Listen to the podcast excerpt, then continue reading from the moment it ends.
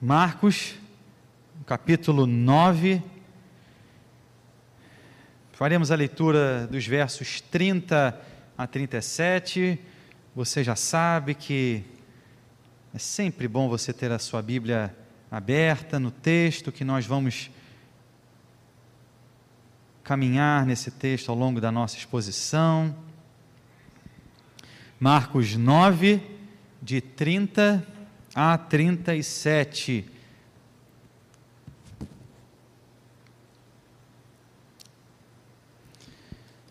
Diz o texto: E tendo partido dali, passavam pela Galiléia e não queria que ninguém o soubesse, porque ensinava aos seus discípulos e lhes dizia: O filho do homem será entregue nas mãos dos homens e o matarão, mas três dias depois da sua morte ressuscitará. Eles, contudo, não compreendiam isso e, tem, e, e temiam interrogá-lo. Tendo eles partido para Carfanaum, estando ele em casa, interrogou os discípulos: De que é que discorríeis pelo caminho? Mas eles guardaram silêncio, porque pelo caminho haviam discutido entre si sobre quem era o maior. E ele, assentando-se, chamou os doze e lhes disse: Se alguém quer ser o primeiro, será o último e servo de todos. Trazendo uma criança, colocou-a no meio deles e, tomando-a nos braços, disse-lhes: Qualquer que receber uma criança tal como essa em meu nome, a mim me recebe, e qualquer que a mim me receber, não recebe a mim, mas ao que me enviou. Oremos mais uma vez, queridos irmãos. Bondoso Deus, obrigado pela tua palavra que aqui foi lida, que agora será exposta, que o teu Santo Espírito paire aqui em nosso meio e que, Senhor, frutifique os nossos corações de maneira que essa palavra não se detenha tão somente a nós aqui nesse lugar, mas que levemos ela para onde quer que o Senhor nos leve, para a glória do teu nome, em nome de Jesus. Amém. Meus irmãos, quando nós falamos sobre o Evangelho, falamos das boas novas de salvação, nós falamos de algo que é essencialmente contracultural.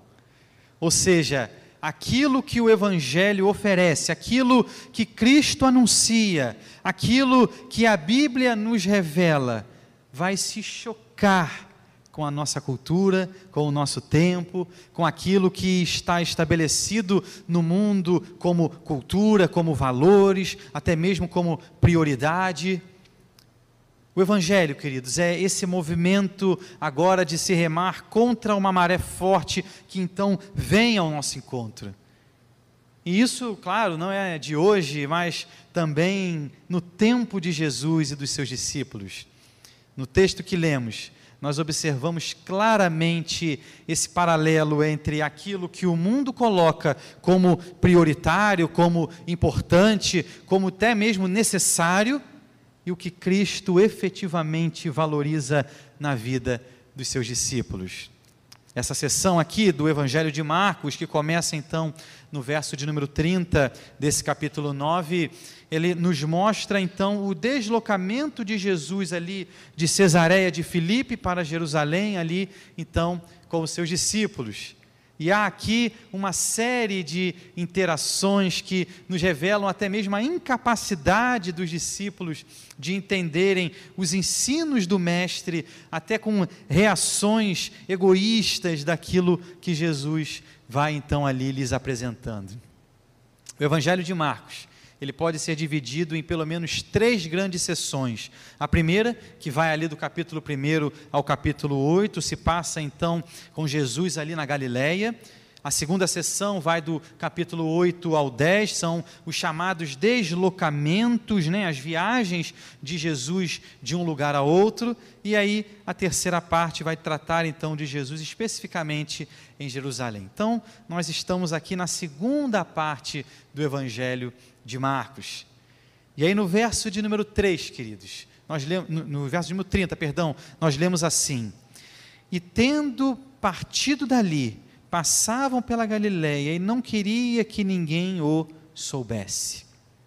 Jesus aqui, queridos, é, é, é estabelece com eles até mesmo um modelo de discipulado ele não aparece agora publicamente para aquelas grandes multidões, mas ele escolhe então caminhar a sós com os seus discípulos, orientando-os, exortando-os. E no verso 31, Jesus então prepara os discípulos para os acontecimentos que viriam. Ele seria entregue para morrer e após três dias ressuscitaria. E aí no verso 32, nós observamos que os discípulos, eles não entendiam e ainda tinham medo de perguntar, diz o texto, eles contudo não compreendiam isso e temiam interrogá-lo. Talvez, queridos, estivessem ali com receio de, de indagar, de questionar o seu mestre. Fato é que eles continuaram então a caminhar com Jesus, chegando a Cafarnaum. E como falamos, o discipulado com Cristo, essa caminhada, ela será por caminhos que podem não ser os caminhos mais fáceis e nem mesmo o caminho da maioria. Por isso mesmo é um caminho de contracultura, mas que tem o seu destino a vida eterna com o nosso Senhor e Salvador Cristo Jesus. Nesse sentido, Vamos aqui então pensar sobre os valores do reino de Deus, aquilo que verdadeiramente é então prioridade para Cristo. Se por um lado, nos versos 30 a 32, Jesus falou a eles sobre o seu alto sacrifício, sobre a sua morte e ressurreição, agora, a partir do 33, os discípulos discutem sobre uma autopromoção Jesus acabou de lhes contar aquilo que aconteceria, que ele estaria pronto ali a dar a sua vida, mas os discípulos discutem quem entre eles é o maior. Ao longo do Evangelho de Marcos, são na verdade três os momentos em que Jesus prediz ali o seu sacrifício, a sua morte, a sua ressurreição, e nas três ocasiões, queridos, logo após então a fala de Cristo, os discípulos ali ventilam algum tipo de ambição por posições de prestígio, de destaque no reino de Deus. O comentarista James Edward, ele afirma: Jesus fala de entregar sua vida, os discípulos falam de satisfazer a deles. Ele relata o preço do discipulado, eles contam os benefícios desse discipulado.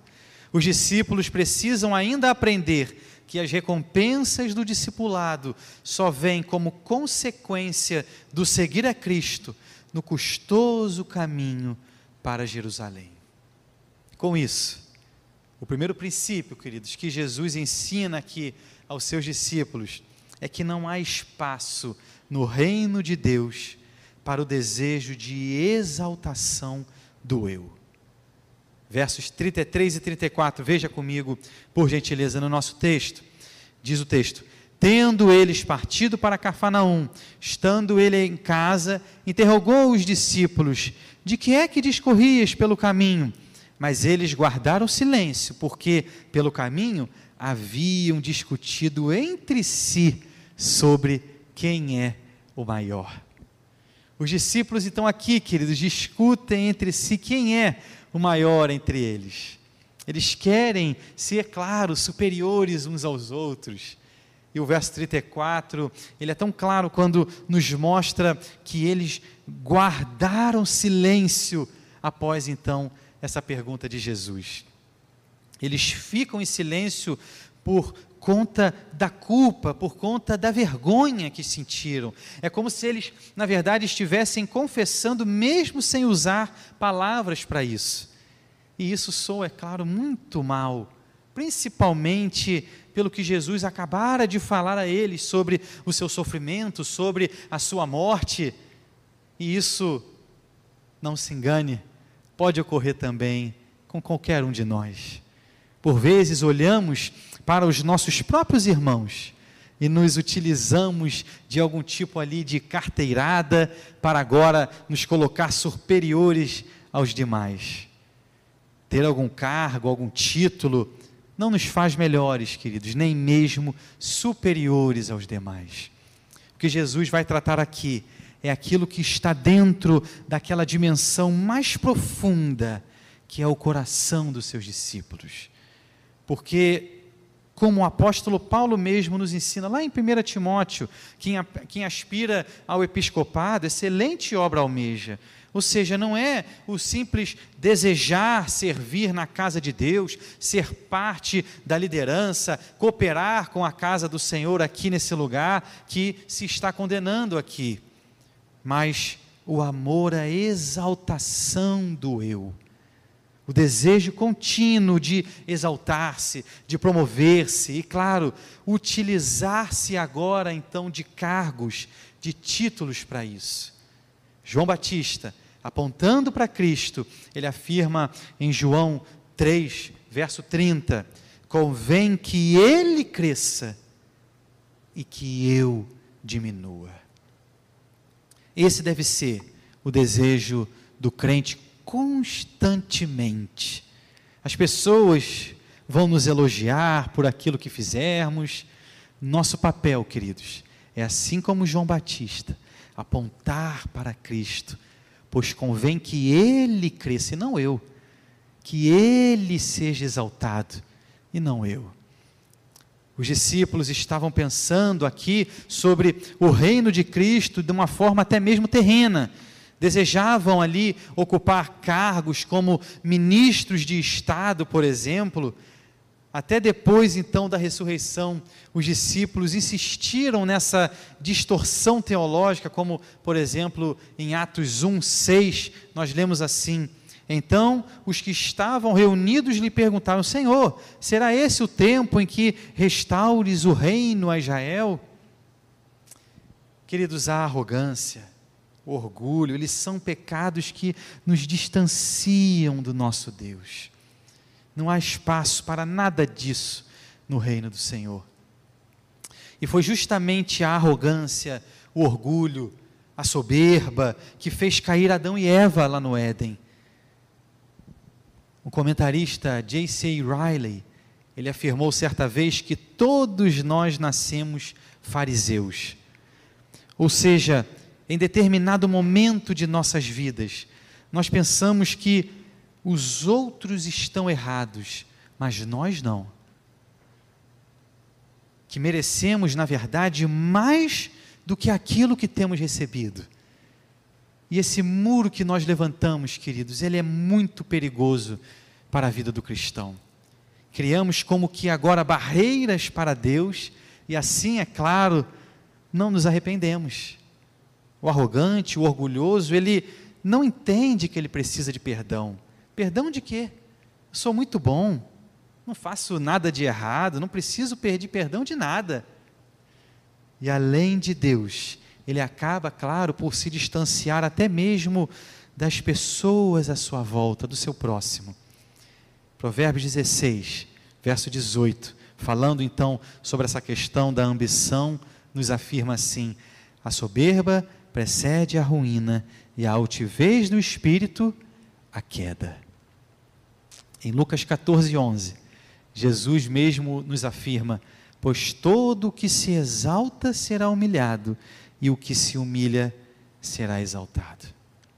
Com isso, chegamos então ao segundo princípio ensinado aqui por Jesus, de que no reino de Deus, ser o primeiro é ser servo de todos verso 35. Veja comigo, por gentileza, diz o texto. E ele, assentando-se, chamou os doze e lhes disse: Se alguém quer ser o primeiro, será o último e servo de todos. Jesus então aqui se assenta agora como um verdadeiro mestre, agora, e ele os chama, né? chama os seus discípulos para perto, para então intencionalmente lhes ensinar essa ambição que eles apresentaram agora anteriormente, preocupou o mestre que então busca orientá-los, mas uma orientação em amor. Jesus lhes apresenta então um modelo de serviço, um modelo até mesmo de humilhação. E é exatamente esse modelo que sabemos ser um modelo contracultural para o mundo a ideia de subserviência aos outros não é nada comum, não é uma ideia popular, mas é um dos ensinos centrais de Cristo nos quatro evangelhos. James Edwards, o comentarista que citei há pouco, ele também afirma que em nenhum ponto o caminho de Jesus diverge mais acentuadamente do caminho do mundo do que sobre a questão da grandeza e proeminência, mas então ele agora as redefine. O que Jesus coloca, queridos, é que o maior desafio é ser grande nas coisas que são importantes para Deus. E para Deus, o ato de se doar é um ato excelente. A vocação de servo é justamente aquela que tem então agora a oportunidade de doar-se mais ao outro, conforme até mesmo o próprio Evangelho de Marcos 10, 43 nos afirma. Mas entre vós não é assim, pelo contrário, quem quiser tornar-se grande entre vós, será esse o que vos sirva. Essa palavra aqui, queridos, para servo é a palavra grega diáconos, uma palavra até comum para o ato ali de servir a mesa. Muitos de nós participamos então agora há pouco de momentos em família nesse Natal e o ato de servir a mesa, de servir aos outros, é um ato tão belo, um ato tão significativo que ilustra bem esse serviço diaconal.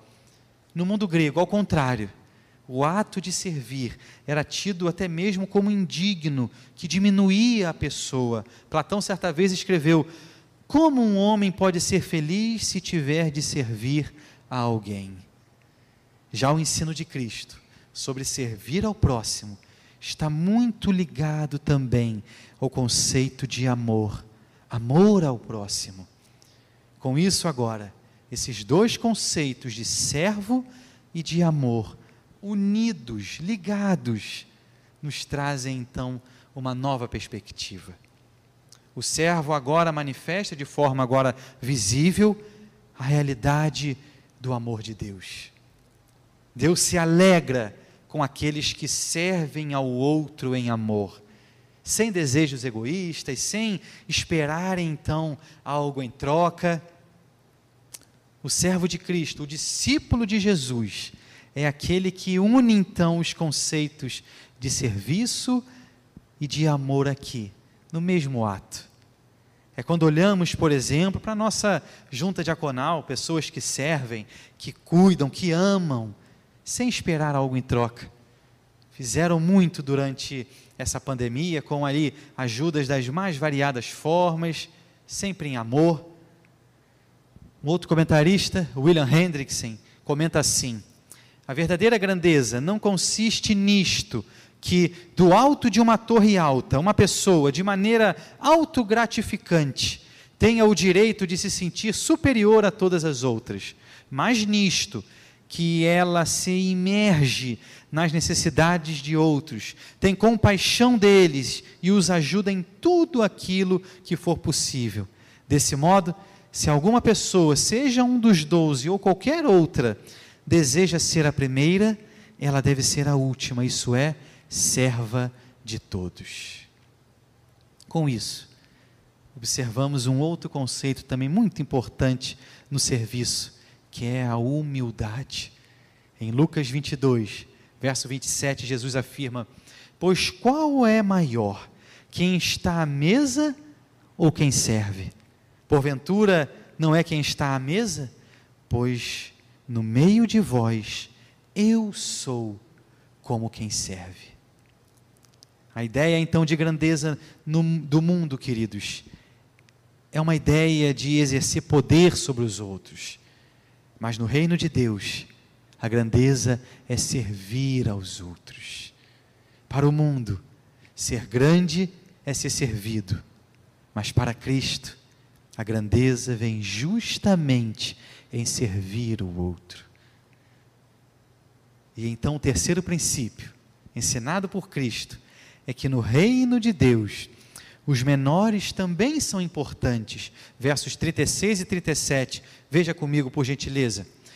Trazendo uma criança, colocou-a no meio deles e tomando-a nos braços, disse-lhes: Qualquer que receber uma criança, tal como essa, em meu nome a mim me recebe, e qualquer que a mim me receber, não recebe a mim, mas ao que me enviou. Lembre-se que Jesus, então, ele aqui se, se sentou para ensinar, e ele então agora trouxe o conceito, e ele agora traz essa questão prática desse conceito, desse ensino que ele trouxe. Ele demonstra, na verdade, essa, essa verdade agora em ação. A sociedade daquele tempo de Jesus, queridos, não dava importância para as crianças. Na verdade, no judaísmo, as crianças e mulheres, elas eram tidas como membros auxiliares da sociedade. Elas eram, na verdade, dependentes dos homens, seja um marido, um pai, para elas então agora participarem efetivamente dos atos das questões cíveis, das questões religiosas do seu tempo. E as crianças, principalmente, elas eram tidas como as últimas da sociedade em uma espécie de ordem de prioridade. Alguns comentaristas afirmam que até os 12 anos as meninas elas podiam até mesmo ser então vendidas como escravas por seus pais. E o que Jesus faz? As toma em seus braços, incluindo agora elas em seu reino, demonstrando que elas também fazem parte da sua família. Isso é surpreendente, queridos e veja, a criança aqui ela não é utilizada como o exemplo de humildade, mas, na verdade, como um exemplo de pessoa que, para a sociedade da época, era uma pessoa insignificante, mas que os seguidores de Cristo deveriam receber. Quem recebe não está apenas me recebendo, mas também aquele que me enviou. Ou seja, os discípulos, eles não devem ser como as crianças, mas sim como o próprio Cristo, que recebe as crianças, que as inclui, que as ama, que as abraça, que atende às suas necessidades, que lança esse olhar de amor a elas, não só a elas, mas aos excluídos da sociedade. Pessoas tidas pelo mundo como menores, como insignificantes, são justamente a essas que nós também somos convidados a amar. É Jesus e não as crianças que demonstram então nessa passagem o conceito de amar, de ser servo de todos. Ser grande no reino de Deus, queridos, é atender, é cuidar daqueles que são menos valorizados, dos que são mais carentes e necessitados. Uma criança não sabe exatamente tudo aquilo de que precisa. Ela é carente, ou seja, ela precisa de um cuidado, ela precisa, sim, de uma atenção. E para o mundo, uma pessoa só é grande se tiver riquezas, elevada posição social, status. Mas para Cristo, aqui, ele declara que o caminho para a grandeza é servir ao outro dedicar-se ao cuidado do outro, principalmente daqueles que são mais fracos na família de Deus. Deus então reconhecerá esse ato, esse serviço ao próximo, mesmo que passe despercebido para as prioridades, para os valores do mundo. O nosso Deus se alegra com essa disposição, com esse ato de amor, com esse ato de graça. Chegamos na nossa conclusão, queridos. Viver uma vida no Evangelho é viver, como falamos, remando contra uma maré. É viver uma vida diferente daquela proposta pelo mundo. Os valores do mundo são bem diferentes dos valores que Cristo aqui nos apresenta. Se o mundo exclui, Cristo inclui. Se o mundo repele, Cristo atrai. Se o mundo prega o individualismo, Cristo prega a comunhão. Portanto, estabeleça como prioridade em sua vida o reino de Deus. Não busque glória para si mesmo, mas que seja, na verdade, Cristo a resplandecer através da sua vida. E além disso, seja um servo que serve em amor, que serve em humildade, exatamente como Cristo fez. Na sua casa, no seu emprego, nos ambientes que o Senhor tem aí te colocado, seja luz, seja servo, mesmo que você seja aí, quem sabe, o chefe, o dono da empresa, ou mesmo um pai, uma mãe, enfim, sirva, mesmo você sendo aí um líder, porque o melhor líder é aquele que também serve ao seu próximo. E em terceiro lugar, lance um olhar de amor, de cuidado, de compaixão aos menos favorecidos, aos marginalizados, porque é servindo a esses que estaremos também servindo até mesmo a Cristo. Jesus é o servo que recebe, que se importa com o menor de seus pequeninos. Ele recebeu e recebe a mim e a você. Apesar de nós, das nossas lutas, dos nossos pecados, ele se deu na cruz, em nosso lugar, nos comprando com preço de sangue. Da mesma forma, com esse mesmo amor, devemos nós também servir. Que Ele nos ajude. Vamos orar? Querido Deus, obrigado, Pai, pela tua palavra. Obrigado, Deus, porque o Senhor, de forma tão maravilhosa, se revela através dela a nós. Obrigado, Deus, porque apesar de nós, dos nossos pecados, de tantas questões que nos distanciam, o Senhor revelou-se através da Sua palavra, de maneira que agora, com essa instrução, podemos viver uma vida melhor em Ti, com o Senhor. Que esse discipulado ensinado por Cristo seja também o nosso. E que vivamos, Deus, entendendo que somos servos, que devemos servir, que devemos notar, olhar o outro com amor, com cuidado, com compaixão, com misericórdia, porque foi exatamente assim que Cristo nos olhou naquela cruz. Obrigado, Deus, porque somos parte do teu povo e não é por qualquer mérito nosso, mas tão somente pela tua graça, que aqui estamos, Deus, prontos para o teu serviço, porque sabemos bem que a salvação nos chega, mas a nossa missão ela não se encerra ali. Precisamos sim seguir, caminhar, anunciar, propagar da tua boa nova, do Evangelho, que o mundo tanto carece e precisa. As propostas indecentes que o mundo nos oferece não são páreo, Deus, para a tua palavra, para a tua verdade. E é a ela, Deus, que aqui nós oramos, desejando nos apegar. que nesse tempo de ano novo, um tempo por vezes de mudança, mesmo que seja uma mudança no calendário, signifique também, quem sabe, um tempo aonde vamos consagrar o nosso tempo para o Senhor de maneira que vamos valorizar ainda mais a nossa devocional, o nosso tempo a sós com o Senhor e principalmente o nosso tempo de oração e leitura da tua palavra, Deus. Ajuda-nos nisso.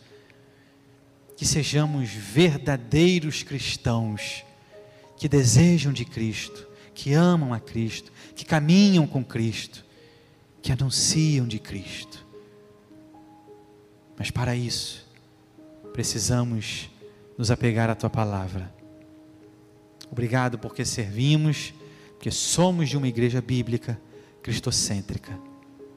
Se conosco, Deus, nessa semana, nesse tempo, com cada casa, lar, família que aqui conosco está e também que nos acompanha e nos assiste pela internet, Deus. Fica conosco, para a glória do teu nome. Em nome de Jesus nós choramos. Amém.